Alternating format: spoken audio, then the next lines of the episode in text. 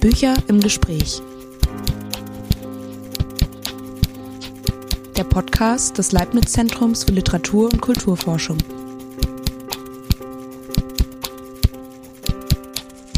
Herzlich willkommen zur sechsten Episode des Podcasts Bücher im Gespräch am Leibniz-Zentrum für Literatur und Kulturforschung in Berlin.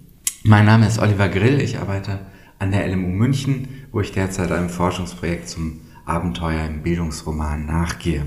Und davor habe ich mich mit dem Themengebiet des Wetters und der Meteorologie in Literaturen des 19. Jahrhunderts auseinandergesetzt. Und das ist auch sozusagen der Grund, warum ich hier bin, weil ich diesem Interesse unter anderem meine akademische Freundschaft zu Hannah Hamel, die mich hierher ins ZFL eingeladen hat, um über ihr Buch zu sprechen, verdanke. Dein Buch, liebe Hanna, hat den Titel Übergängliche Natur, Kant, Herder, Goethe und die Gegenwart des Klimas und ist dieses Jahr, also im Frühjahr 2021, im August Verlag erschienen.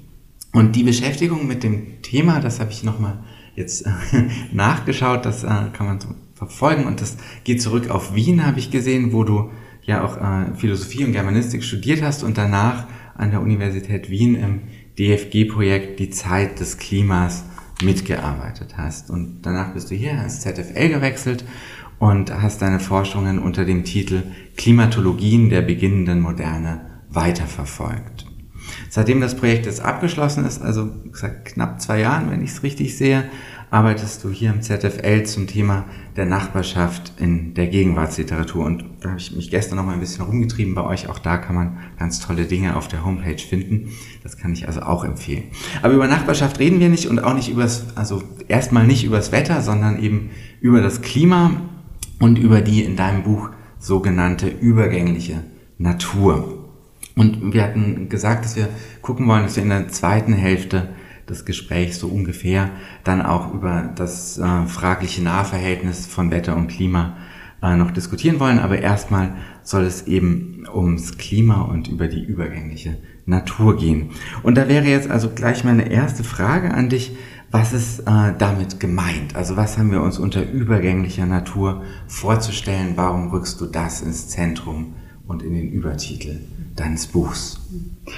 ja, übergängliche Natur ist das, was ich so ein bisschen herausarbeiten wollte als Konzept, aber es ist auch nicht ähm, etwas, was dann wirklich sozusagen unter diesem Begriff äh, zu fassen ist, sondern ist etwas, was sich eigentlich auch erst in der Lektüre erschließt, weil es zwischen verschiedenen Perspektiven aus dem 18. Jahrhundert und in der Gegenwart, ähm, ähm, ja, also in, in deren Konstellation zur Anschauung kommen soll letztlich. Und ganz konkret ging es mir um verschiedene Übergänge. Ähm, einmal um den Übergang zwischen zwei Konzepten, die wir herkömmlicherweise in der Moderne als getrennt betrachten, nämlich Natur und Kultur, das Natürliche und das Soziale. Da ist in letzter Zeit ähm, mit dem Anthropozän und dem Bewusstsein für Klima auch das Bewusstsein gewachsen, dass wir das nicht in zwei ähm, getrennten Konzepten so äh, diskutieren können. Aber das Interessante ist, dass das keine ganz neue Idee ist, dass das ähm, nicht getrennt betrachtet werden kann, sondern dass es eigentlich schon im 18. Jahrhundert ähm, ganz ähnliche Ansätze gibt, Natur und Kultur verschlungen und verschränkt zu denken. Und mir geht es eben um diese historischen Konzepte, um die Beziehung dieser historischen Konzepte zu den gegenwärtigen und äh, auch um die Frage, wie äh, diese übergängliche Natur, eine Natur, die nicht getrennt ist von der menschlichen Gesellschaft, dargestellt werden kann in Textform. Und diese textuellen Übergänge suche ich eben auch auf. Ja, ja.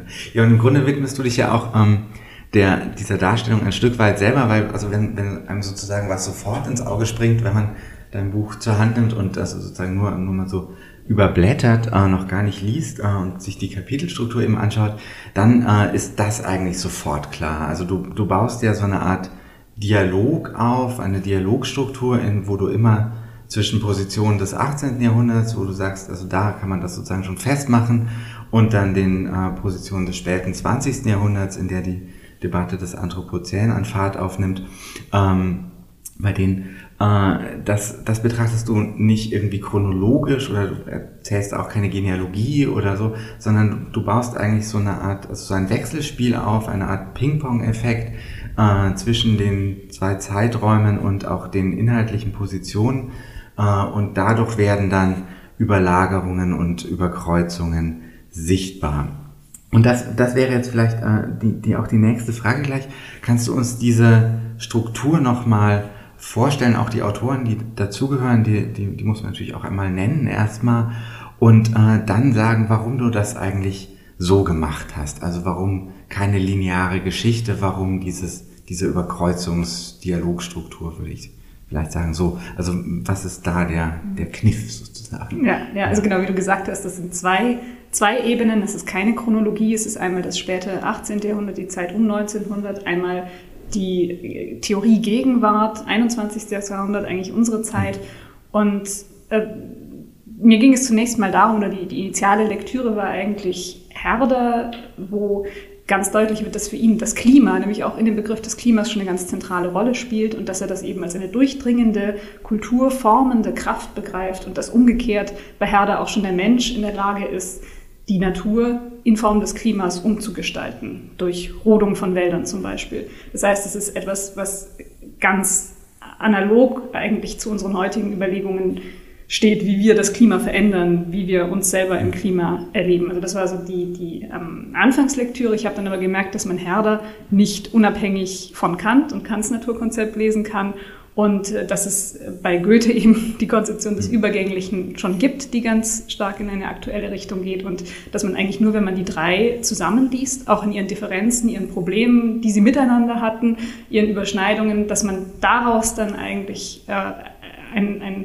ja, einen komplexeren Begriff von Natur bekommen kann, der nicht einfach sagt, ja, Aufklärung hat ein distanziertes Naturkonzept entwickelt, von dem wir uns heute äh, abgrenzen müssen, sondern dass da in dem Wechselspiel dieser Positionen etwas, etwas, etwas differenzierteres liegt und dass es dann eben interessant ist, die aktuellen Positionen vor dem Hintergrund dieser Lektüren zu lesen, weil man dann eben auch sieht, wo, äh, ohne dass es eine direkte Genealogie gibt, die aktuellen Positionen Momente, Theoriemomente des 18. Jahrhunderts beibehalten. Also es gibt so ein aufklärerisches Erbe auch.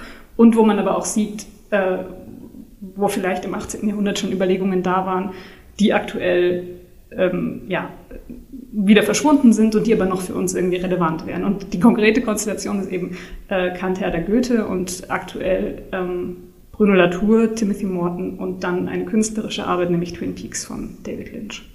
Ja, ja, genau. Und also jetzt hast du ähm, quasi Herders Klimabegriff schon ins Spiel gebracht und äh, das bringt mich auch, also auf Herder kommen wir, glaube ich, nochmal ausführlicher zu sprechen, genauso auf Kant und Latour. Aber lass uns erstmal noch über die, also dann doch die Frage, was dann die, die These von der übergänglichen Natur mit den aktuellen Debatten ums Klima eigentlich zu tun hat. Denn da willst du ja schon hin. Das ist ja nicht, also ne, die Gegenwart des Klimas, dann sagst du ja auch, ähm, ist irgendwie äh, schon im Zentrum deiner Fragestellung und äh, du schreibst in der Einleitung ähm, an einer Stelle, die habe ich mir angestrichen, weil sie mir gut gefallen hat, äh, als sozusagen programmatisches Postulat, dass es dir darum geht, über die drängenden Fragen der Gegenwart, die sich mit dem Begriff des Klimas verbinden, und jetzt zitiere ich dich noch einmal anders und ohne den omnipräsenten Handlungsimperativ nachzudenken. Und das hat mir deswegen gefallen, weil ich jetzt schon öfter auf Tagungen war,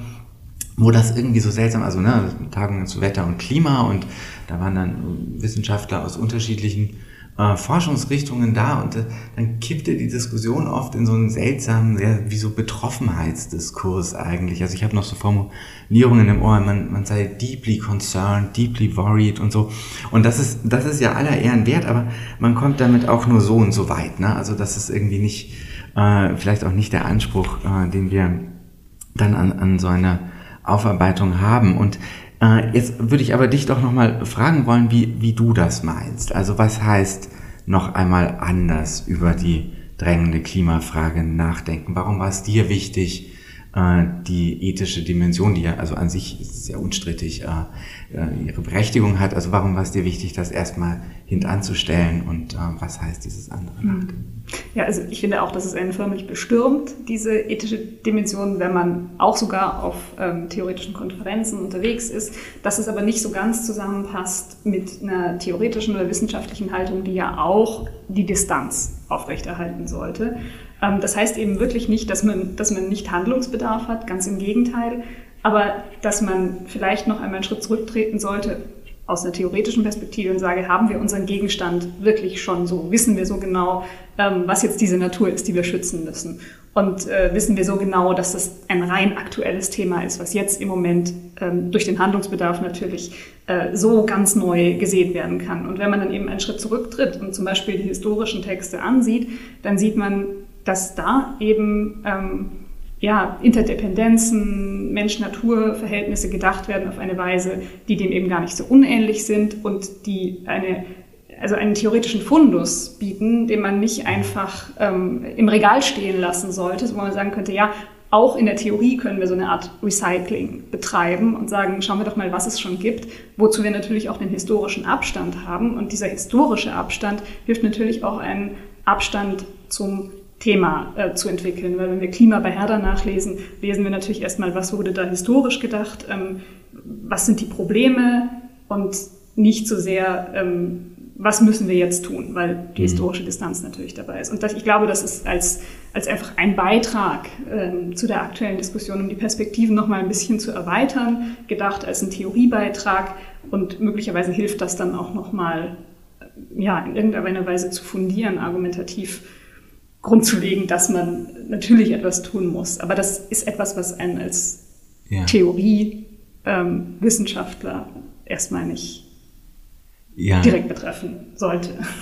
Ja, ja, vielleicht, also es ist quasi eine eigene ethische Haltung dahinter, die ich auch also sozusagen teilen würde. Und man könnte ja auch sagen, dass ein Teil des Problems ist, also dass wir gegenwärtig haben, dass sowas wie wohlüberlegtes Handeln ähm, irgendwie gar nicht mehr so richtig dass die Zeiträume dafür fehlen, für dieses Wohlüberlegte. Und das andere, was mir daran auch relevant scheint, ist, dass wir ja, also wenn man so jetzt praktisch gedacht den Klimawandel aufhalten äh, möchte, und das ist ja gar keine Frage mehr des Wollens oder Nicht-Wollens, sondern eigentlich des Müssens, dann muss man da tatsächlich auch umdenken lernen. Und umdenken lernen kann nicht, glaube ich, aus der Gegenwart alleine geschehen, sondern da braucht man quasi den, also eine längere Geschichte dahinter. Und ähm, also so sozusagen ähm, äh, eine Rückversicherung in, in fundierten Denken auch der Vergangenheit. Sonst, sonst kann Umdenken lernen, glaube ich, nicht funktionieren. Aber das ist jetzt, sind wir sozusagen schon wieder bei, bei dem Handlungsimperativ, den wir ja gerade zurückstellen ja. wollten. Und also das, das machen wir jetzt auch nicht, sondern ähm, wir versuchen äh, jetzt mal in dein, in dein Buch reinzublättern und ähm, sozusagen ein, ein paar der Autoren, also alle können wir natürlich jetzt nicht, nicht diskutieren, aber ein paar äh, doch zumindest ausleuchten, die du in Dialog bringst, wollen wir schon. Und also ich würde gerne gleich mit dem ersten Kapitel beginnen, nicht nur aus chronologischen Gründen, sondern auch, weil es für mich eines der Highlights deines Buches einfach ist. Das habe ich unglaublich gern gelesen, dein Kant-Kapitel. Eigentlich toll, also auch einfach, weil das sprachlich so wunderbar klar ist und also man weiß sozusagen an jeder Stelle, wo du gerade bist und was du sagen willst. Und das ist ja nun, äh, wenn man über Kant äh, schreibt, also alles andere als selbstverständlich. Also das fand ich einfach auch ähm, jetzt äh, sozusagen handwerklich wirklich ganz wunderbar. Und ähm, in diesem Kapitel äh, rekonstruierst du Kants Naturkonzept, klar, was, was sonst anhand der drei Kritiken und äh, aber auch anhand der weniger oft gelesenen Anthropologie. Und daraus ergibt sich für dich, wie du das nennst, ein doppelter Kant. Und äh, also wie haben wir uns einen doppelten Kant vorzustellen? Warum ist der doppelt? Also man könnte ja sagen, einer reicht uns. Äh, du machst zwei daraus und meinst damit ja auch nicht den vorkritischen Kant oder so. Also das äh, würde ich dich bitten, kannst du uns das nochmal hm. vorstellen? Hm. Ja. Also es freut mich, dass es dir gefallen hat, äh, weil ich glaube auch, dass es nicht selbstverständlich ist. Ähm, dass man daran Spaß hat. Und ich glaube, das geht auch nicht allen Leserinnen und Lesern so. Das muss man dann im Selbstversuch rausfinden. Aber ähm, also gerade bei Kant, das wäre eine Sache. Kant ist im aktuellen Diskurs derjenige, der oft als die Figur hergezogen wird, um sich von dem modernen Naturkonzept abzugrenzen und zu sagen, Kant hat es so gemacht, Kant hat ähm, ähm, eigentlich Natur und Gesellschaft getrennt. Kant hat Freiheit und Naturkausalität zunächst mal getrennt, wollte das aber natürlich auch wieder zusammendenken. In jedem Fall, es gibt ganz viele aktuelle Theoretiker, die sich von ihm abgrenzen. Und ähm, meine Idee war jetzt eben auch im Sinne dieses Theorie-Recyclings, dass man versucht, es mit den historischen Positionen zu machen, also aus den historischen Positionen heraus sowas wie eine alternative moderne Natur zu finden. Und ähm, das funktioniert für mich bei Kant eben so, dass man nicht nur die Kritiken und also nicht nur die Kritiken anschaut und auch das Erkenntnissubjekt,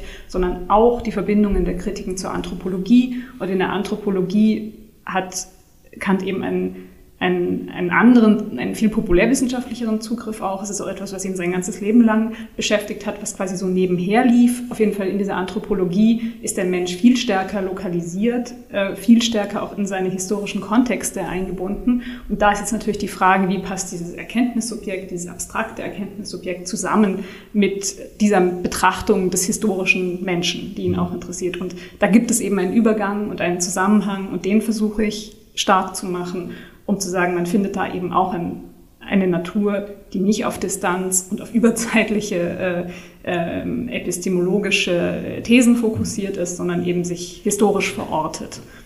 Ähm, ja, und ja, da spielt eben das Klima bekannt ja. auch eine Rolle. Ja. Genau, und ist das jetzt sozusagen, also wenn man das so versteht, wie du es jetzt gerade nochmal reformuliert hast, ist diese Verdopplung natürlich eine, die wieder eine Einheit findet irgendwo auch. Also du differenzierst das aus und zeigst dann aber auch sozusagen, was ja insgesamt das Projekt deines Buches auch ist, ähm, auch die Überlagerung der Position. Also wo man dann sagen würde, es ist halt eben dann doch so getrennt nicht oder so leicht nicht zu trennen. Ne? Habe ich das genau, also zunächst richtig, ist, es, ist es eine Verdopplung mhm. und auch eine Verdopplung, die in der Kantforschung problematisiert mhm. wird. Es passt auch nicht so richtig zusammen. Mhm.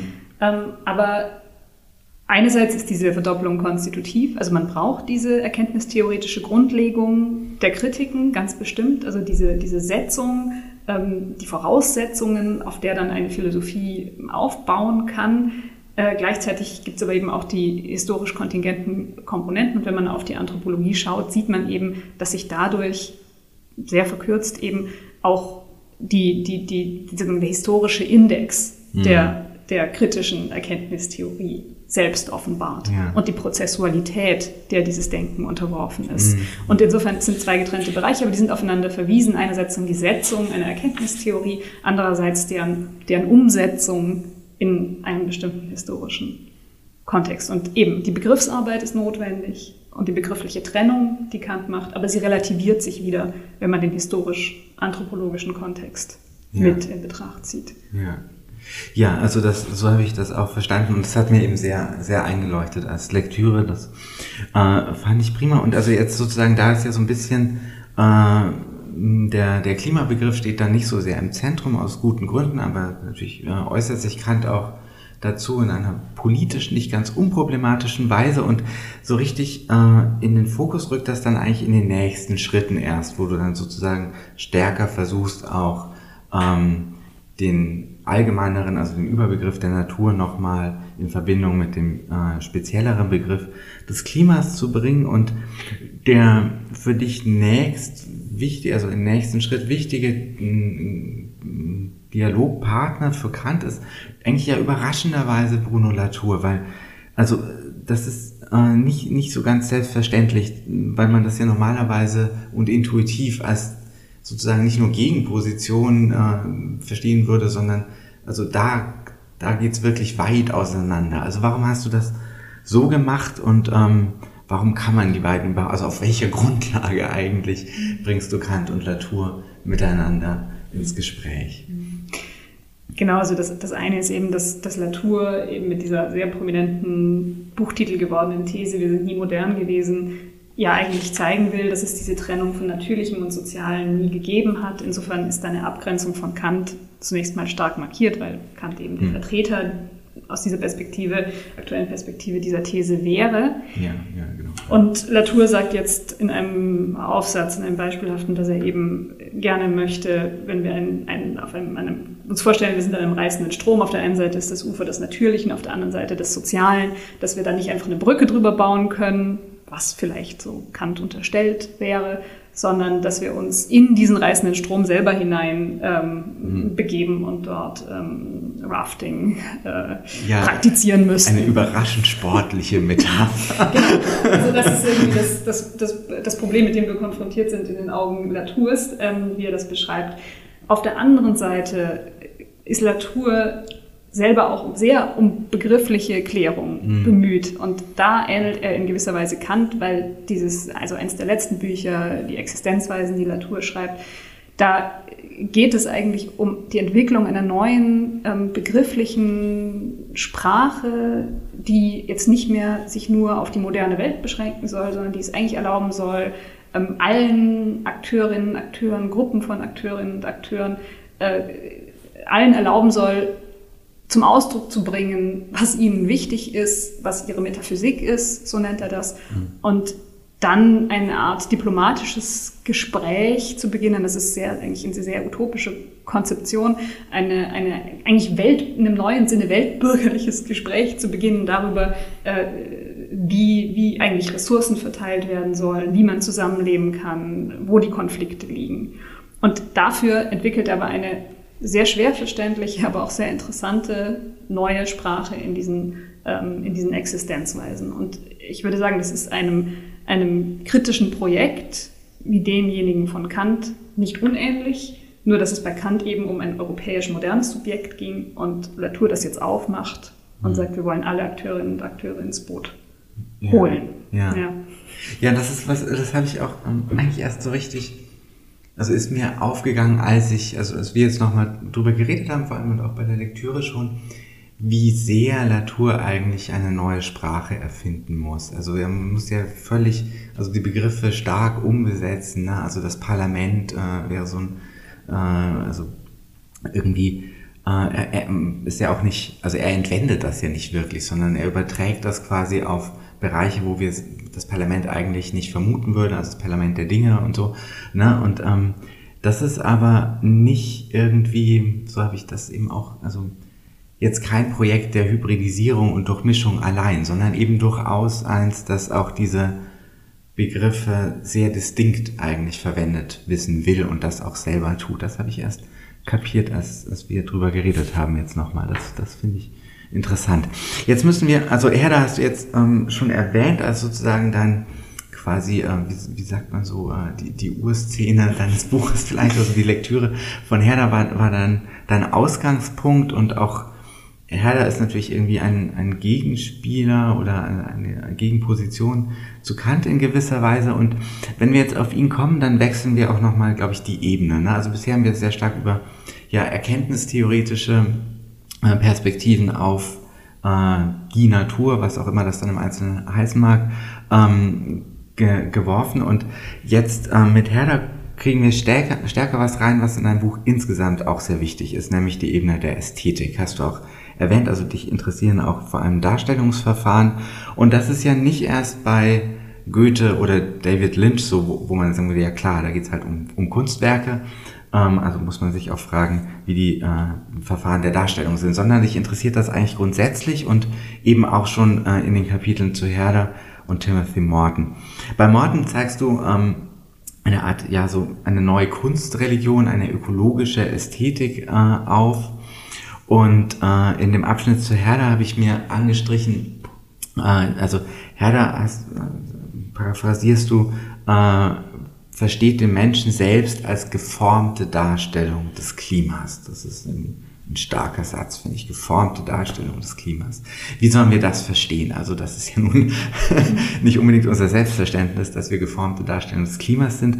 Und die andere Frage ist, warum sind überhaupt solche ästhetischen Großthesen im Klimadiskurs anzutreffen. Das ist ja nicht, nicht logisch. Mhm. Ne? Also das ist auch nicht, nicht selbstverständlich, dass das da so wichtig wird, also auch bei Morden. Ähm, also hast, hast, du da eine Idee, warum das äh, passiert, also diese zwei Dinge?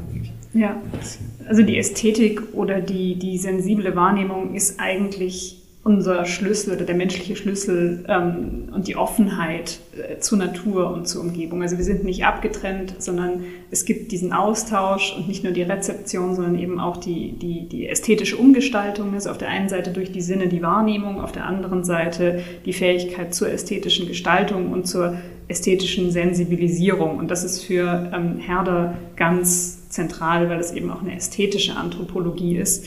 Und gleichzeitig ist es für ihn ganz relevant in der Ästhetik seines Textes. Und es ist aber nicht nur relevant auf der Ebene einer Rhetorik, die, die versucht eben so eine, eine durchdringende Darstellung ähm, äh, ja, von, von, von Naturkräften und menschlichen Kräften ins Werk zu setzen, so dass man das wirklich auch in der Rezeption wiederum sinnlich erfahren kann, sondern es ist eben auch eine theoretische ähm, These, dass, dass äh, eigentlich allem eine Kraft zugrunde liegt und diese Kraft äh, ist immer auch ästhetisch formend. Insofern ähm, ist das, das Klima selber auch konzipiert als, als ein Ausdruck, eine Variante dieser, dieser Grundkraft, die Herder einfach quasi metaphysisch annimmt und setzt. Und das Klima ähm, arbeitet jetzt eben auch ähm, gestaltend, formend, wirkt auf den Menschen ein, bildet den Menschen aus zu dem, was er ist, nämlich auch ganz einfach physisch und physiologisch und hat letztlich vermutlich auch dazu beigetragen, äh, dass der Mensch mit diesen Sinnen ausgestattet ist, mit denen er ausgestattet ist, durch die er dann wieder rezipieren kann, was ihn mhm. umgibt und erfahren kann, wer er selber ist. Und das ist also eigentlich wirklich ein ästhetisches Durchdringungsverhältnis auf allen Ebenen, also auf der mhm. metaphysischen, auf der Erklärung, wie wir unsere Welt strukturieren, durch die verschiedenen Sinne bis, bis zum ästhetisch-künstlerischen Ausdruck. Mhm. Das heißt auch, dass man das eigentlich gar nicht rausrechnen kann. Nein, das Herder ja. auf keinen Fall. Und ich würde ja. eben auch sagen, insgesamt nicht. Also bei Kant ja. hat man natürlich auch ähm, in der dritten Kritik, die eben, den Übergang macht eben, zwischen, zwischen ähm, ähm, Naturkausalität und Freiheit letztlich, ähm, hat man auch äh, das Schöne als eine Art Bindeglied und die Erfahrung des, des Schönen und des Erhabenen. Mhm. Das hat aber eben auch die Gefahr, also was du ja beim Morten, glaube ich, auch so ein bisschen im Blick hast, das droht mm, ja in gewissem Maße ins Esoterische manchmal zu kippen oder man hat den Eindruck auch, sagen aus einer, also wenn man jetzt nicht tief im Vokabular des 18. Jahrhunderts zu Hause ist, sondern jetzt mal so Herder zur Hand nehmen würde, was auch selten passiert, glaube ich, aber sagen wir mal, ähm, dann würde man schnell den Eindruck kriegen, also irgendwie ist das doch auch so ein bisschen, bisschen schräg, eben ein bisschen hm. esoterisch, dass die ganze Zeit von mhm. formenden Kräften, die da irgendwo sozusagen in der Luft liegen, die auf uns einwirken und dann sind wir sozusagen in diesem Kräftegefüge emergiert irgendwie der Mensch. Also so, das, das wirkt dann schon ja. so ein bisschen, äh, da ist so, also überspitzt gesagt, der, der Weg zu den Engelsverkünderinnen äh, nicht so weit. Also äh, was würdest du dem, diesem intuitiven Vorurteil entgegnen? Ja, äh, also äh, klar, es gibt bei Herder ein Problem, das ist ihm auch vorgeworfen worden, das erschwert auch seine Rezeption, dass er über Analogien alles mit allem mhm. vermischt. Auch ganz unterschiedliche Bereiche des Wissens miteinander vermischt, was man ihm auch wieder zugutehalten kann, weil er eben um Zusammenhänge und um Übergänge die ganze mhm. Zeit bemüht ist. Er will eben nicht, dass alles auseinander splittert. Ähm, das ist bei Herder wirklich schon ein Problem, was auch die Argumentation beeinträchtigt. Und wenn man das dann nochmal zuspitzt, eben im Sinne wie einer solchen Kunstreligion, die du gerade benannt hast, und man dann quasi auch noch einen ästhetischen Auftrag dahinter stellt, also zu sagen, wir müssen jetzt alle das Klima als das wahrnehmen, was ja. uns ausmacht, wir müssen uns als Gattung erfahren und dann sagen diesen Sensibilisierungsauftrag so explizit macht, dann hat das eigentlich nicht mehr viel mit dieser ästhetischen Offenheit und auch der Freiheit in der künstlerischen Gestaltung oder in der künstlerischen mhm. Kritik oder Problematisierung zu tun. Das ist dann eine Überforderung der ästhetischen Dimension, ähm, die bei Morten dann auch eine Überforderung der Kunst wird. Und ich versuche aber die Balance schon zu halten, indem ich sage, okay, der eine Pol ist die begriffliche Trennung für die Kant ganz explizit steht. Und der andere Pol ist eigentlich diese, diese übergängliche Offenheit, alles mit allem assoziieren zu können. Ich glaube, beides ist möglich. Und beides alleine ähm, ist aber nicht ähm, das, worauf ich hinaus möchte, sondern zwischen diesem frei assoziieren, ästhetisch assoziierenden, analogisierenden Verfahren auf der einen Seite und dem begrifflichen Trennenden auf der anderen Seite. Zwischen diesen beiden Polen spielt es sich ab und hm. Die arbeiten miteinander. Drum ist also irgendwie Goethe auch der, der logische Dritte in diesem Gefüge, hm. glaube ich, weil der das, also glaube ich, sehr genau gewusst hat. Also er hat diese Assoziationsräume permanent aufgemacht, aber dann auch immer wieder quasi durch begrenzende Verfahren oder durch bestimmende Verfahren. Aber da kommen wir später hin. Jetzt, ähm, mir ist gerade noch so, während wir darüber geredet haben, aufgefallen, dass man daraus natürlich auch nochmal ein Argument machen könnte, warum der Handlungsimperativ nicht immer ähm, im Vordergrund stehen kann. Mhm. Weil wenn wir sozusagen äh, die, also das ernst nehmen und sagen, also man kann die ästhetische Ebene nicht rausrechnen aus diesem äh, Klimadiskurs, sagen wir mal, ähm, dann heißt es auch, dass es Bereiche gibt, wo also mit Kant gesagt, interesseloses Wohlgefallen eine Rolle spielt. Und das heißt ja per se ohne Ethik. Mhm. Na, also das, also das, das wäre vielleicht nochmal ein, ein Dreh, äh, das, das steht jetzt also nirgends und wir haben jetzt auch nicht, das jetzt auch nicht fertig oder so, aber da, da, das wäre irgendwie logisch. Also es würde mir einleuchten, wenn man da nochmal weiß nicht, ob, ja. ob dir spontan was einfällt. Ja, ich glaube, das ist ein riesiges Problem für die Gegenwartsästhetik. Ja. Und die Gegenwartsästhetik ist ja irgendwie auch verschwistert mit, mit Anthropozän-Fragen und so weiter. Also die kann sich davon auch nicht mehr losmachen. Sie muss sich irgendwie dazu verhalten. Und dieses Problem von Ästhetik und Ethik ist irgendwie ein intrikates Verhältnis, weil natürlich gibt es bei Kant interesseloses Wohlgefallen, gleichzeitig ist das Schöne aber auch das Symbol des sittlich Guten. Mhm, also ja. es ist, ist, das interesselose Wohlgefallen wird dann als Komponente wieder gebraucht, um nachher dorthin zu kommen, zu sagen, wir haben diese Analogie, mhm. ähm, Schönes und sittlich Gutes. Und deshalb kann man immer wieder versuchen, es zu trennen und zu sagen, das ist jetzt ein ästhetisches Urteil, aber man wird auch irgendwo wieder den Übergang finden mhm. zu einem ethischen Urteil. Und ich glaube, aus dieser Spannung kommt man nicht heraus. Aber ich glaube auch, dass es Momente geben muss, wo man nicht immer schon ein, ein ganz deutlich markiertes ethisches Urteil immer mit dem ästhetischen mhm. verknüpft, weil sonst ist die Distanznahme nicht mehr möglich und sonst regiert ja eigentlich auch das ethische Urteilen die ästhetischen Praktiken. Ja, ja, ja, ja, genau, genau. Ja. Also das, ja. ja. Ja, schön. Also ähm, vielleicht noch, also nicht mehr direkt zu Herder, aber von Herder ausgehend hätte ich noch eine andere Sache, die mich interessieren würde, nämlich ähm, die Rolle der Anthropologie. Das ist ähm, ja irgendwie auffällig. Also wir haben jetzt über Kants Anthropologie gesprochen. Latour sagt, dass er eine äh, symmetrische Anthropologie der Modernen äh, entwickeln möchte. Und bei Herder ist die Sache eh klar, dass der ist natürlich dem, dem Paradigma stark verpflichtet.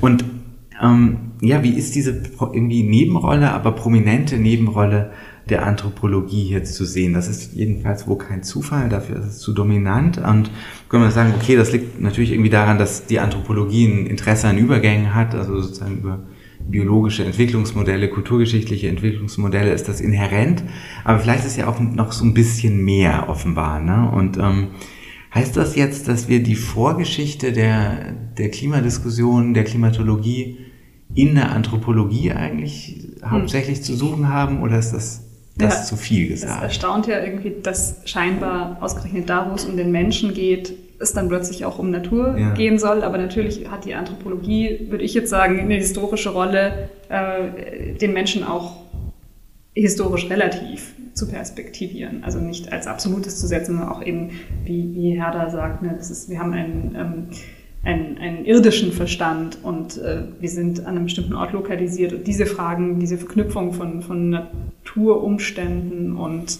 äh, menschlicher Geschichte ist ja in der Anthropologie auch angelegt. Insofern ist es bis heute scheinbar der Ort, und Anthropozän passt ja als Vokabel auch dazu, anscheinend der Ort, wo der Mensch sich selber auch in seiner äh, als Naturwesen mitbegreift und ähm, sich deshalb auch dezentrieren. Kann mhm. und ähm, die Umstände drumherum. Und, und, und vom Menschen weg kommen wir sowieso nicht, weil der ja auch das Problem ist im Anthropozän. Also müssen wir uns auch mit ihm beschäftigen. Ja, das ist vielleicht, also dass er ja. das Problem ist, ist vielleicht dann doch neu. Also das, das würde Herr da wahrscheinlich so, so dann nicht formulieren wollen. Ja, äh, ja, aber, aber genau, also da, da gibt es schon einen sehr innigen Zusammenhang, den fand ich einfach spannend. Und also jetzt, jetzt haben wir so gut die Hälfte ähm, uns, der uns zugemessenen Zeit und wir haben, also wir haben noch viel vor und wir sollten jetzt, glaube ich, äh, dann ähm, auf, auf Goethe zu sprechen kommen, äh, aus zwei Gründen. Zum einen, weil für ihn das Denken in, in Übergängen einfach, also offenbar sehr essentiell war, und zwar so essentiell, dass er das Übergängliche zu einem eigenständigen Phänomen erklärt hat, also in der Nominalisierung das Übergängliche. Und zum anderen ist Goethe für uns natürlich interessant, weil wir beide über ihn geschrieben haben und ähm, weil da vielleicht auch so ein, äh, äh, ein erster Begegnungsort für unsere Interessen sein könnte, also Wetter und Klima zugleich. Äh, das müssen wir mal sehen, wie, wie das jetzt geht. Äh, ich würde das noch kurz zurückstellen. Weil, also jedenfalls ist klar, das Übergängliche, diese Formulierung findet sich in diesen sogenannten Wolkengedichten, die äh, Goethe in Reaktion auf diese äh, Klassifikation, die Luke Howard, äh, der, der britische Meteorologe, eigentlich erfunden hat, die, die gibt es ja bis heute, also Cumulus, Stratus, diese Dinge. Ähm, Und da hat Goethe, das ist die Geschichte, also quasi drei Gedichte und einige andere Texte noch ähm, zur Meteorologie verfasst. Und insofern ist das natürlich schon, steht das schon in unserem Schnittfeld auch. Aber mh, hm, mich würde erstmal interessieren, die, also wie du den Status dieses Übergänglichen bei Goethe einschätzt. Gerhard Neumann hat einmal da von, sogar von Goethes Erfindung des Übergänglichen gesprochen. Und jetzt ist also sozusagen, ist das wirklich eine Erfindung? Ist das was, was Neues nochmal einfach durch die Nominalisierung oder ist die Nominalisierung eigentlich quasi nur die Konsequenz früherer Debatten und auch so ein bisschen natürlich von Goethes eigener Naturphilosophie, die sehr stark in Übergängen denkt. Wie würdest du das einschätzen? Was auf jeden Fall stimmt, ist, dass es eine Begriffsprägung von mhm. Goethe ist. Ich glaube, es ist vorher nirgendwo anders zu finden. Aber als Begriff, ist, also wenn man es als Begriff versteht, ist es natürlich auch paradox, weil es eigentlich um ein Phänomen geht, nämlich das Übergängliche, was sich nicht mehr durch begriffliche Teilungen fassen lässt. Ne? So konkret die Wolken und äh, die Wolkenformen, die Howard benannt hat, die gehen ja die ganze Zeit ineinander über und auch in der Beobachtung und dann zu sagen, ähm, wir ziehen hier äh, Trennlinien ein und sagen, das ist diese Wolke, das ist diese, das ist paradox und das ähm, problematisiert Goethe ja auch ironisch in seinen Gedichten und sagt letztlich, ja, es ist dann, wenn wir das sozusagen durch die Nomenklatur getrennt haben, dann wieder nötig, dass der, dass der Künstler das Übergängliche ähm, mhm. bildet. Und das, das muss man halt einerseits bedenken, dass dieser Begriff ähm, was fassen möchte, was sich eigentlich nicht fassen lässt. Insofern kann man es als äh, wissenschaftliche Terminologie auch nicht so sehr ernst nehmen. Ich verwende es deshalb auch als Adjektiv, also übergängliche Natur, als etwas, was sich eben im Prozess zeigt und in wandeln, sich wandelnder Form und eigentlich auch nur in der Spannung zwischen Wissenschaft und Literatur. Und diese Spannung handelt Goethe natürlich ähm, ja. zum Exzess aus und ähm, auch in Überkreuzungen. Also dann scheint wieder die die Literatur diejenige zu sein, die die Terminologie vertritt. Dann kommt wieder ein, ein Text wie der Versuch einer Witterungslehre, der scheinbar Theorie macht, aber eigentlich ähm, auch alles auflöst, was wir so an, an, an wissenschaftlichen Verbindlichkeiten ähm, ähm, gerne hätten, wenn es jetzt um Meteorologie geht. Äh, und, und, das ist ja eigentlich auch der Text, über den wir, den wir beide äh, gearbeitet haben, äh, aus unterschiedlichen Gesichtspunkten. Ja, und du eben auch aus, den, aus der Perspektive der Meteorologie. Und äh, diese Frage, äh, was das dann irgendwie auch im Kontext der damaligen Wissenschaft bedeutet oder ob das etwas Neues ist, und ob das meteorologisch relevant ist äh, und, und, was das eigentlich das Übergängliche ist, was das diesem meteorologischen Diskurs zurückgibt, das ähm, würde ich eigentlich auch gerne dich fragen, denn dafür bist du ja der Experte. Ja, also, hm. also, ich, also erstmal sind wir uns, glaube ich, einig, dass ähm, Goethes Vorschlag, also das ist ja auch, das äh, ist auch irgendwie klar, also der Vorschlag ist ja nicht, dass das Übergängliche jetzt, äh, dass Goethe damit ähm, irgendwie versucht, einen Begriff zu prägen, der dann im, im Diskurs der Meteorologie äh, relevant werden soll, sondern das ist ja eigentlich erstmal, hast du ja auch schon gesagt, äh, äh, die, der Nachklapp, also im letzten Gedicht, äh, als die Howardsche Wolkenterminologie schon äh, davor vorgestellt wurde, gibt es dieses Wohl zu merken. Und da geht es ja eigentlich um die Eigenleistung des Poeten in diesem, äh, in diesem äh, die Aufarbeitung der, der Meteorologie und ähm, in diesem Zusammenhang fällt dann das Über, also das Übergängliche zu bilden ist Aufgabe des Poeten, nicht des Wissenschaftlers. Das macht er eigentlich ziemlich deutlich und das eben ausgerechnet unter dem Titel Wohl zu merken. Also es ist auch, ich habe das so ein bisschen auch als so ein Denkzettel verstanden. Also mhm. nota bene ähm, kann schon sein, dass ihr glaubt, den Himmel in Begriffe einteilen zu wollen, ja, können zu wollen, aber ähm, also ich als Dichter sage euch, das ist nicht so einfach und wenn wir sozusagen diese ganzen Sprachspiele, er spielt ja die ganze Zeit mit diesen Begriffen auch rum.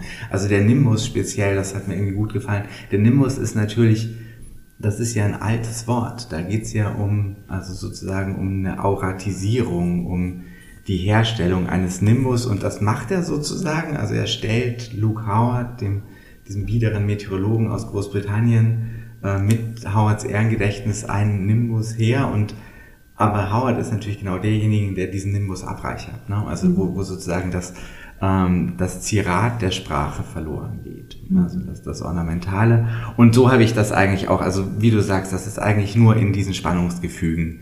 Kann das immer gehen und gleichwohl ist es natürlich so, dass das Übergängliche, also als Begriff, dann den gewinnt er natürlich auch nur in Auseinandersetzung mit dieser Terminologie. Hm. Also das kann da nur so stehen, weil er davor selber sich in Wolkenbeobachtungen geübt hat, weil er davor dann versucht hat, diesen Wolkentypen Strophen quasi nachzubilden und so. Und dann gibt es irgendwie einen neuen, aber eben poetologischen Begriff. Mhm. Das, das ist eine interessante Bewegung und das ist vielleicht auch, also kann man bei Goethe, glaube ich, auch an anderen äh, Stellen, wo er sich mit den Naturwissenschaften auseinandersetzt, sehen, aber sicherlich nirgends so stark ja. wie in der Meteorologie. Ja. Ja. Goethe ist ja wirklich ein interessanter Kreuzungspunkt, also nicht nur was unsere Interessen angeht, sondern vor allen Dingen einerseits eben Wissenschaft und, und Literatur, darüber haben wir jetzt schon öfter gesprochen. Und was dich eigentlich äh, interessiert hat, ne? Stichwort Poetologie in deinem Buch Wetterseiten der Literatur, die auch deine Dissertation ist, sind ja eigentlich die ähm, poetologischen Fragen nicht so sehr jetzt die, die äh, Disziplinengeschichte der, der ähm, Meteorologie, das spielt auch mhm. eine Rolle und kommt auch immer wieder. Aber ähm, was, was eigentlich in deinem Buch ja ganz zentral ist, äh, ist die Verunsicherung auch durchs Wetter und, und die Wetterlaunen der Menschen, heißt es, mhm. glaube ich, auch an einer Stelle. Also es geht um, um literarische Auseinandersetzungen mit dem Wetter und was man sich dann natürlich fragt, ist, laufen die parallel zur Wissenschaftsgeschichte, mhm. zur, zur Meteorologie? Und wenn ja, dann müssen sie auch irgendeine eigene Funktion haben, auch eine eigene soziale Funktion. Und da wäre die Frage, welche äh, ist das für dich? Kann man das so generell sagen oder muss man dann nochmal historisch mhm. differenzieren, je nachdem, ähm, welchen Autor man vor sich hat?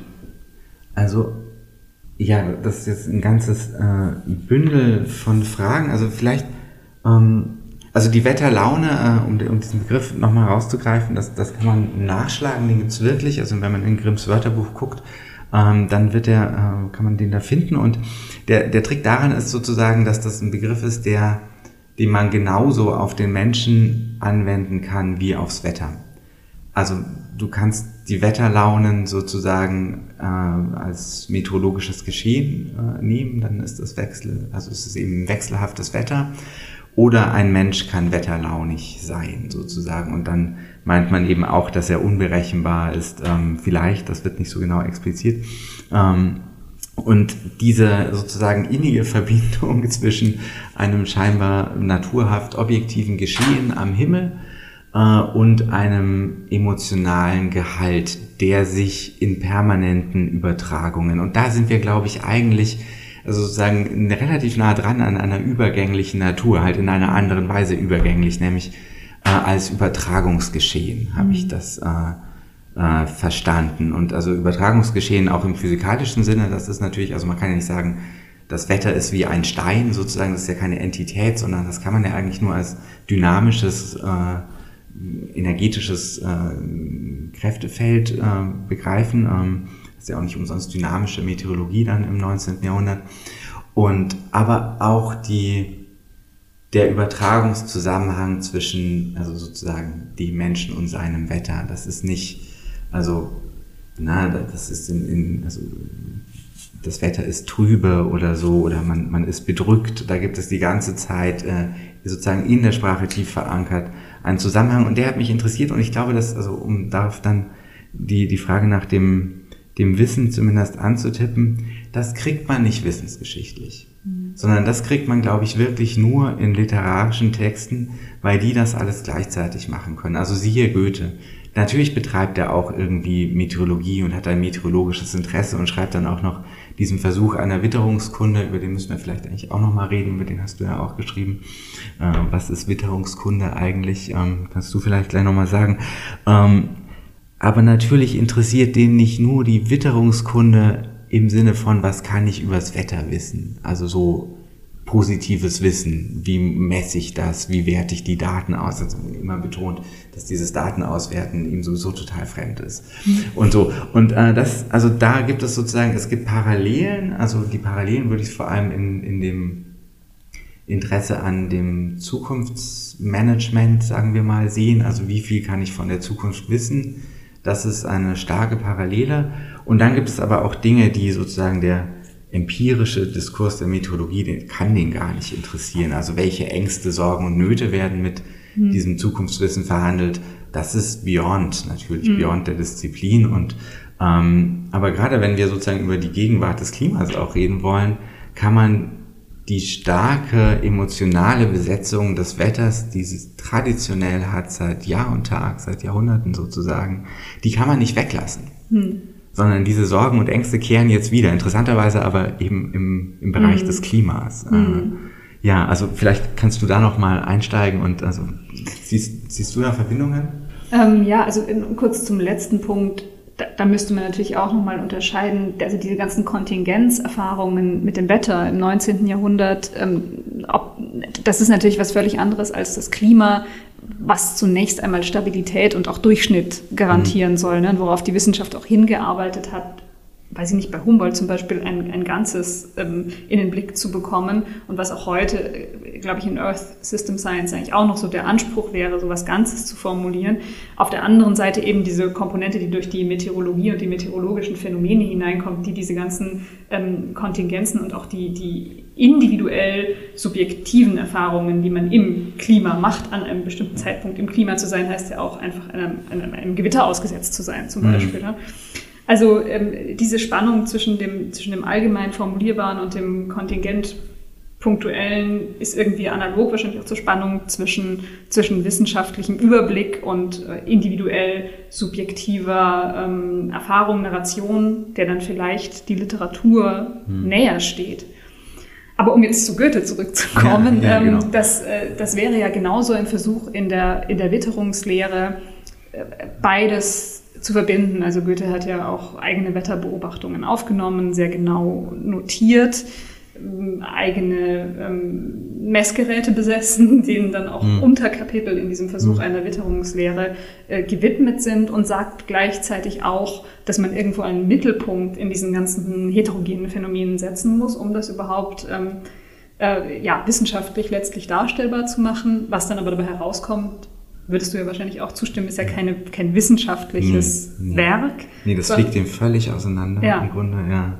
Ja, ja, genau. Also das, das haben wir auch beide quasi beobachtet, dass dieser Versuch einer Witterungslehre irgendwie ein Kollaps von Denkmodellen eigentlich ist. Ne? Also er, er fährt alles auf. Also die kartesische Origo, äh, genauso wie normalistische, also statistische Auswertungen. Dann ist die Rede vom Hausgebrauch, also da geht es so, so was ganz Praktisches, Utilitaristisches.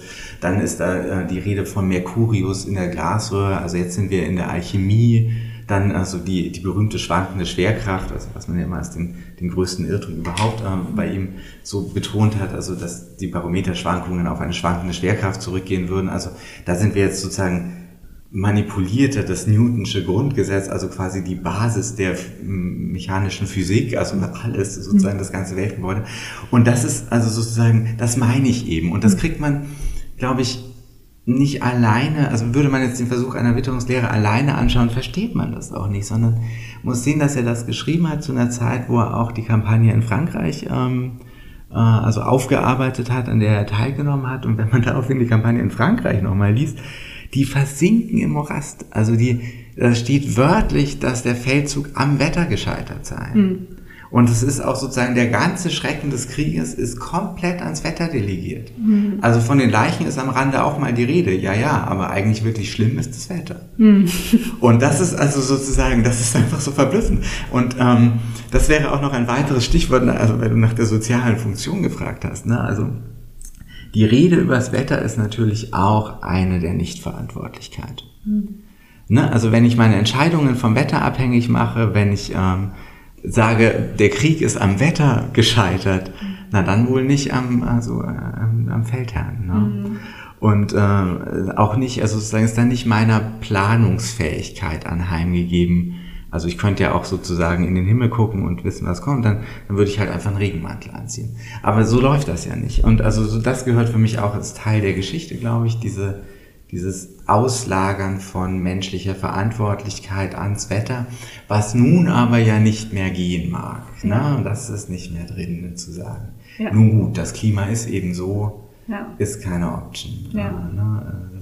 ja, darin liegt sicher auch eine anthropozäne Selbstüberschätzung, jetzt dafür auch noch verantwortlich mm. zu sein, bis ins Letzte. Und die eigentliche Übermacht der Natur zeigt sich ja gerade auch darin, dass wir gar nicht so richtig in der Lage sind, diese Verantwortung dann definitiv ähm, zu übernehmen oder es dann auch, weiß ich nicht, an, an einfachen abstimmungsparlamentarischen Schwierigkeiten scheitert, dass man sich nicht entscheiden kann, dass man sich nicht festlegen mhm. kann, welche Mittel man einsetzt, dass nicht alle an einem Strang ziehen ähm, und so weiter. Das ist ja auch menschliche Selbstüberschätzung, zu sagen, wir können jetzt die Entscheidung treffen und das dann ähm, durchziehen. Und diese Relativierung sieht man bei Goethe ja in ja. dem Versuch einer Witterungslehre ganz deutlich. Er sagt, ich muss zwar einen Mittelpunkt setzen, ich muss das hier entwerfen, ein Experiment mhm. irgendwie schreiben, experimentellen Text schreiben, der wird aber durch die Wissenschaftsgeschichte überholt werden und es wäre auch möglich, einen ganz anderen Mittelpunkt zu setzen mhm. und eine ganz andere ähm, Theorie des Wetters zu schreiben. Und ja. erst die Geschichte wird eigentlich zeigen, was ja. daraus geworden sein wird. Genau, und in, eigentlich ja auch in dem Bewusstsein, dass man es nicht wissen kann. Hm. Na, das ist ja sozusagen am Ende, wenn ich das recht in, im Kopf habe, ist jetzt auch schon wieder eine Weile her, ne? aber ähm, wird, meine ich, das ganze Projekt als Hypothese der Zukunft anheimgegeben. Ja. Also man wird da mal sehen müssen. Ist so sinngemäß ist, glaube ich, die Formulierung. Ne? Und ähm, also wie du sagst, diese einerseits hat es so dieses irgendwie fast verzweifelte Bedürfnis, einen so einen archimedischen Punkt zu mhm. finden mhm. ähm, oder eben kartesische Origo, von der man ausgehen kann. Also wir müssen den Mittelpunkt irgendwo hinsetzen. Aber wir müssen ihn halt auch irgendwo hinsetzen und dann also setzt er den eigentlich andauernd neu und man weiß eigentlich auch gar nicht mehr, ähm, also was jetzt da das Vorgehen ist. Also um sozusagen nochmal die Klammer zu schließen, also meteorologisch neu im Sinne von einer positiven Erkenntnis ist daran sicher jetzt irgendwie nichts. Das ist ja auch ganz also wirkungslos geblieben in, in, der, in der Wissenschaftsgeschichte, aber dass er sozusagen die Aporien dieser ja auch relativ neuen Wissenschaft, also wenn man das jetzt sozusagen den empirischen Schub als Einsatzpunkt nimmt, relativ neuen Wissenschaft, ähm, dass er sozusagen so konsequent äh, diese Paradoxien und äh, epistemischen Verunsicherungen hervortreibt, das ist schon irgendwie toll. Und äh, das, glaube ich, geht auch nur, wenn man mit zwei Händen schreibt. Also wenn man Wissenschaft und Literatur schreibt. Ja. So, äh, das, das kriegt man anders nicht. Ja, und danach, also wie geht die Geschichte weiter? Ähm, ich habe das so ein bisschen, ja, dann, also ich würde sagen, also zum Teil läuft das eben parallel, also gerade die, ähm, äh, immer wieder diese Zukunftsfrage, also was können wir von der Zukunft wissen, das ist, treibt die Mythologen um, das treibt die Literatur um. Und die andere Seite ist aber so eine, also was heißt es eigentlich, übers Wetter zu reden? Äh, also die soziale, kommunikative Funktion, das ist ziemlich stark, äh, also speziell im Realismus auch nochmal. Und das hat auch eine poetologisch formale Dimension dann, ne? weil also wenn man nicht über das Wetter reden kann, dann kann man sich auch keine Geschichten erzählen. Das wäre zum Beispiel ein Dreh bei Wilhelm Rabe und äh, in Fontanes Gesellschaftsroman spielt dieses übers Wetter reden können auch eine ganz wichtige Rolle und da wird das eben politisch gewendet. Da kriegt das dann plötzlich ähm, eine, äh, eine politische Dimension, die da auch so nicht hingehört. Da äh, ist Fontane auch ziemlich kritisch damit. Aber durch die Befreiungskriege, die er eben Vor dem Sturm aufarbeitet, äh, wird übers Wetter reden plötzlich politisch. Das steht da fast wörtlich so drin. Und da sieht Fontane auch ein Problem, weil das sozusagen ähm, also was die daran interessiert, ist, dass man da immer weiterreden kann. Also das ist auch ein generatives, poetologisches Prinzip des Weitererzählens, weiter Gespräche führen. Also gar nicht negativ, gar nicht leer, gar nicht hohl, sondern also ist eher umgekehrt. Wenn man nicht mehr über das Wetter reden kann, dann kann man auch nicht erzählen. Hm. Hat es aber dann ja. eigentlich das Wetter schon eher eine dienende Funktion für die Erzählung und für die sozialen Konflikte, oder? Also es ist nicht selber der Akteur oder die Akteurin, sondern Mhm. Es wird angeeignet für das, was gesellschaftlich ja. erzählt werden soll oder vielleicht geschieht oder geschehen könnte. Mhm. Fontane beobachtet diese Aneignungen. Also er sieht sozusagen, also nimmt quasi eine, eine übergeordnete Beobachterposition oder die, die Erzählinstanz macht das. Äh, und da wird einem eher vorgeführt, wie Menschen übers Wetter reden, je nach sozialer Herkunft, je nach historisch-politischer Situation, in der sie sich befinden. Ähm, und Rabe ist da, glaube ich, ein bisschen naiver einfach, also ist auch dann da ein Stück weit nicht so interessant. Den interessiert eher sozusagen das in Extrem, ins Extrem treiben. Ähm, also was ist sozusagen, wenn wenn das nicht mehr geht, dann, dann verstummt die Erzählung. Dann gibt es, und das hat natürlich was mit der, in dem Fall ist es auch eine Novelle, wo ich das versucht habe zu zeigen zum Wildmann. Ähm, das hat natürlich was mit dieser fingierten Mündlichkeit der äh, Erzählergemeinschaft, äh, die äh, diese Novelle konstituiert, äh, zu tun. Ja, genau. Und ähm, also das wäre sozusagen auch eigentlich so im Nachhinein eine Geschichte, die ich gerne nochmal so für sich genommen erzählt hätte, weil es da einfach so viele also, na, die haben alle, Schleiermacher sagt einmal, dass das Wetter sei der Nullwert der Sprache. Das ist so eine Formulierung, die, die zitiere ich irgendwo, aber das, das müsste man eigentlich nochmal eigens drüber nachdenken, was das heißt, Nullwert der Sprache. Das ist ja nicht, also nichts, äh, nichts Negatives, also per, per Definition ja. sozusagen nichts Negatives. Und auch bei Flaubert, der das natürlich als eine Bêtise auffasst, sagt aber trotzdem, das Eternel Sujet de Conversation. Ja. Also das ewige also der ewige Gegenstand des Gesprächs. Das ist, äh, das ist irgendwie toll. Also diese, das würde ich eigentlich gerne nochmal versammeln und also sozusagen so ein Wettergespräche-Buch machen, aber das ist natürlich jetzt ein bisschen spät. Könnte man dann sehr zugespitzt sagen, dass das auch sowas ist wie das Klima, in dem mm. die Sprache stattfindet und die Erzählung ja. stattfindet. Also sowas wie das Milieu, mm. das, was eigentlich nicht zur Sprache kommt als Thema, aber die ganze Zeit da ist, mm. in dem wir mhm. sprechen und erzählen. Und da ist dann natürlich irgendwie auch jetzt eine gewisse Melancholie damit verbunden, ja. weil das ist ja so nicht mehr. Also das kannst du fürs 19. Jahrhundert machen und vielleicht noch fürs Anfang 20. Jahrhundert, aber dieser Nullwert, ähm, äh, das ist ja, weil wir vorhin darüber gesprochen haben, ja. so ethisch aufgeladen im ersten Moment, wo du es ansprichst. Ja, schön. Also es ist eigentlich eine verlo verlorene äh, Form. Also wir könnten jetzt nicht einen Kaffee trinken gehen und über das Wetter reden. Hm. Ja. Weil momentan die UN-Klimakonferenz ist und genau. Ja, und da, da geht was verloren, glaube ich ja. auch. Also es ist sozusagen nicht, da geht nicht der Topos der Langeweile verloren. Mhm. Also das ist natürlich auch so verstanden worden. Also Benjamin macht das relativ. Der sagt übrigens über Goethe, dass der nur über das Wetter geschrieben hätte, um zu zeigen, dass sogar am Wetter sich seine, also sozusagen die Fähigkeit des Kurses zu verlebendigen, mhm. hätte er daran besonders gut demonstrieren können, weil üblicherweise das Wetter mit Langeweile verbunden wird. also das wäre sozusagen die Kehrseite, äh, klar, aber ähm, das, das meinen die ja alle nicht, sondern ähm, da steckt ein, also sozusagen ein Anfangspotenzial drin und das ist vielleicht tatsächlich inzwischen nicht mehr unsentimental. Mhm abrufbar. Mhm. Ja, ja, das ist interessant. Aha. Mhm. Aha. Ja, also wir müssen, glaube ich, ans, ans Ende unserer Diskussion kommen, ähm, was schade ist. Äh, das, jetzt hat das Gespräch erst so richtig angefangen, ähm, aber, aber so ist es halt. Also ich hatte eine Schlussfrage, ich stelle die jetzt noch, muss mal sehen, ob das noch in, in die Zeit dann reinpasst eigentlich. Ähm, und das, das schließt eigentlich auch äh, unmittelbar an an das, was du jetzt gerade nochmal gesagt hast.